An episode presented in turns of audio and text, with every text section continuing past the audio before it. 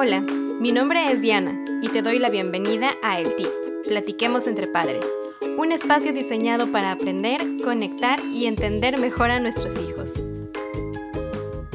El día de hoy quiero hacer un alto. Un alto en las técnicas y herramientas y recursos. Un alto para revisar cómo estás tú.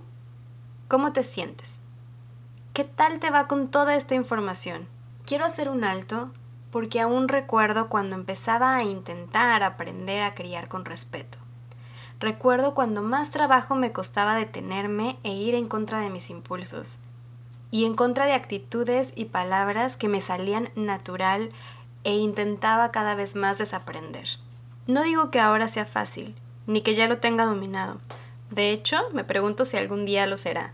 Y casi con certeza sé la respuesta, pero aun cuando no es fácil, sí se ha vuelto más sencillo con los años y muchas cosas nuevas que he aprendido con el tiempo se han convertido en respuestas naturales. Recuerdo haberme sentido como si fuera caminando todo el tiempo con un signo de interrogación enorme en mi frente. Recuerdo gente con más experiencia que yo diciéndome que no era tan difícil como parecía y yo no entender cómo podían decir eso porque para mí estaba siendo muy complicado. Recuerdo haber pensado, ¿seré solo yo? Entonces, quiero hacerte saber el día de hoy que si te sientes remotamente como yo me sentía en ese entonces, no, no eres solo tú. Muchas veces así me sigo sintiendo yo, y muchos padres también lo hacen. Aún con toda la teoría en crianza respetuosa y disciplina positiva y cursos y libros y manuales que leamos y aprendamos, hay veces que la emoción se lleva lo mejor de nosotros y explotamos y gritamos y herimos y nos sentimos culpables. Porque podemos pensar que yo ya sabía cómo tenía que responder y no lo hice. Porque muchas veces cuando vemos a nuestros hijos desbordados con alguna emoción, no tenemos la energía de empatizar o de consolar o de entender o de acompañar. Muchas veces estamos tan cansados que lo único que nos sale natural es gritar e imponer y decir cosas que dijimos que ya no íbamos a volver a decir. Y nos pasa a todos. Hoy quiero decirte, por si necesitas escucharlo, que es natural que cueste trabajo. Por muchas razones.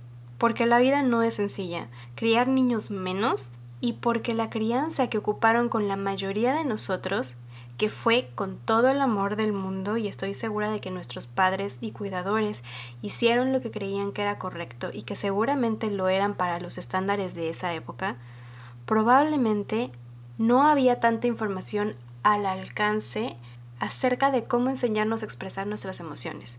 A muchos de nosotros nos regañaban por sentirlas, a otros nos premiaban, a otros nos dejaban de hablar y entonces al crecer reprimiéndolas requiere más trabajo que hoy como adultos las dejemos salir. Y eso mismo hace que vayamos acumulando cositas chiquitas y que eso nos lleva muchas veces a explotar. Muchas veces eso que aplicaron con nosotros es lo que nos sale natural porque es lo que aprendimos.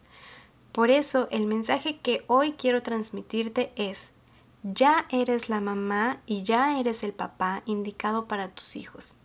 Y ya lo estás haciendo bien. El otro día estábamos jugando ajedrez después de la cena. En esta casa el único que sabe jugar es mi esposo, y entonces mi hija y yo hicimos equipo e íbamos aprendiendo sobre la marcha. Obviamente él nos ganó. Y al ver la decepción y un poco de frustración en la cara de mi niña, le dije, uno tiene que perder algunas veces antes de poder ganar. Eso mismo quiero recordarte el día de hoy. Estamos aprendiendo todos de maneras nuevas y mejores de hacerlo. Nos vamos a equivocar un par de veces antes de tenerlo bien. Y aun cuando ya lo sepamos, un día nos vamos a volver a equivocar. Lo importante es seguir intentando. Ten mucha compasión contigo. ¿Te equivocaste y dijiste algo de lo que después te arrepentiste? Siempre existe la recuperación de errores. Pide disculpas y sigue y trabaja realmente por cada vez ir cometiendo menos el mismo error para que cada vez haya menos disculpas que pedir y esa disculpa no pierda su impacto. ¿No supiste cómo reaccionar ante alguna situación en el momento en el que pasó? Me pasa todo el tiempo. Date tiempo después de analizar esa situación y repasar en tu mente cómo puedes mejorarlo para la próxima. Suelta. Y recuerda que está bien darte permiso para equivocarte corregir y volver a intentar las veces que sea necesario. Trabaja en ti, trabaja en tu autoestima. Si lo necesitas, ve a terapia, sana tu interior para que entonces tu paternidad venga de un lugar más tranquilo. Muchas veces el tener tanta información nueva y tantos recursos puede ser abrumador, porque es todo un cambio de hábitos y creencias.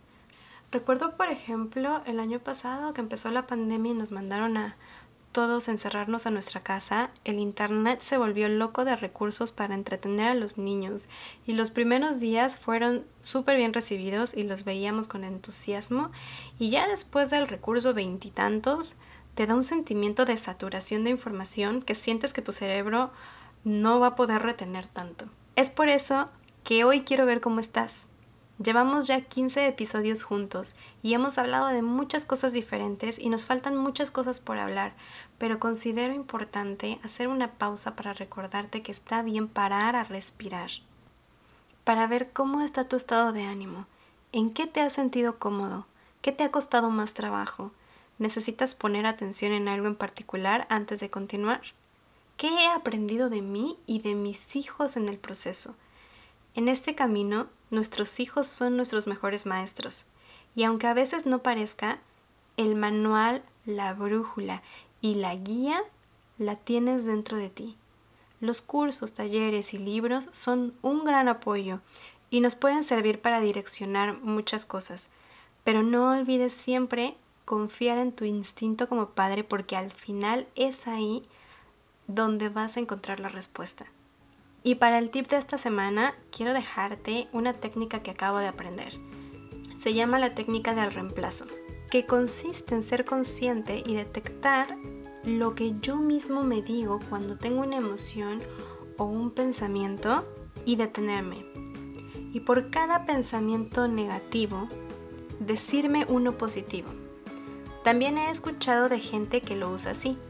Por cada cosa mala que te haya pasado, Escribe dos cosas buenas o por las que estés agradecido. Esta técnica nos ayuda a estar en un mejor mindset, en tener un pensamiento más positivo. No se trata de estar manejando una positividad tóxica, no va por ahí, pero sí de cambiar un poquito nuestra perspectiva porque las cosas que pensamos se reflejan en nuestro cuerpo aceptar nuestra realidad como va viniendo, como va llegando, aceptar que hay cosas que no podemos cambiar y hacernos cargo de lo que sí podemos cambiar y seguir adelante. No necesitamos cambiar a nuestros hijos, ellos ya son maravillosos como son. Necesitamos estar bien para poder estar en un buen lugar emocional para guiarles. Entonces, no queremos cambiarlos, queremos guiarlos. Y en calma podemos guiarlos mejor. Gracias por escuchar un episodio más. Espero te haya sido de ayuda. Si así lo fue, por favor ayúdame a compartirlo si sientes que alguien necesita escuchar este mensaje.